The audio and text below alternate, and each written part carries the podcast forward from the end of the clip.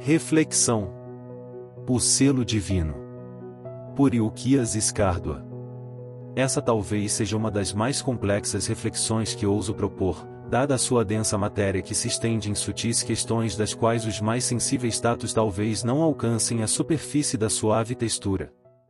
Desde o princípio do pensamento humano, refletido por diversas correntes de pensamento, podemos assistir a uma busca incansável para compreender a razão de nossa existência, tocando na mais antiga e principal questão da filosofia humana: quem somos?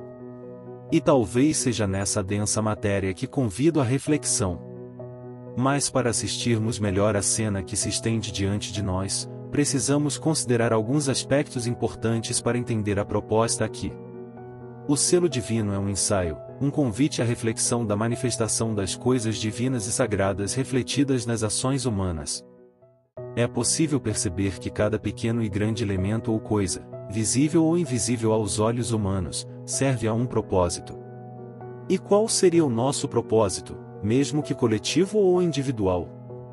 Contudo, é impossível chegarmos à resposta sem antes vencermos a barreira da primeira pergunta: quem somos?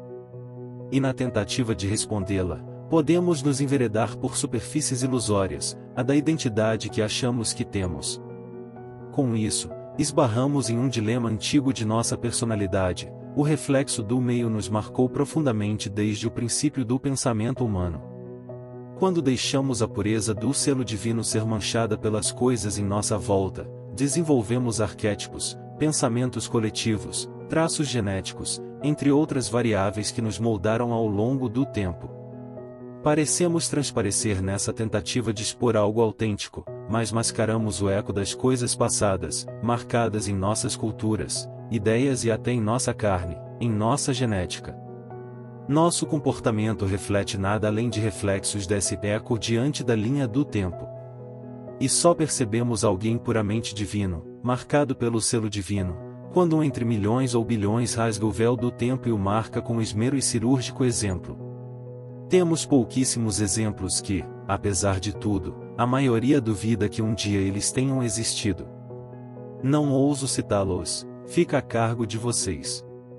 Contudo, além desses grandes mestres marcados pelo selo divino, podemos ter inúmeros outros que se destacaram na linha de nossa história. Entre filósofos, poetas, artistas, políticos, etc.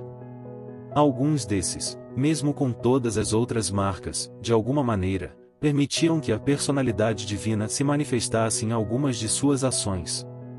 Não seriam exemplos autênticos do selo divino, mas pequenos canais por onde a graça divina se manifestou entre nós, trazendo um pouco mais de luz para esses perdidos na escuridão da ignorância. Quando ousarmos novamente levantar a questão sobre quem somos, mesmo que tentemos expressar uma personalidade nessa resposta, convido-nos à reflexão em sob qual selo estão expostos o nosso reflexo,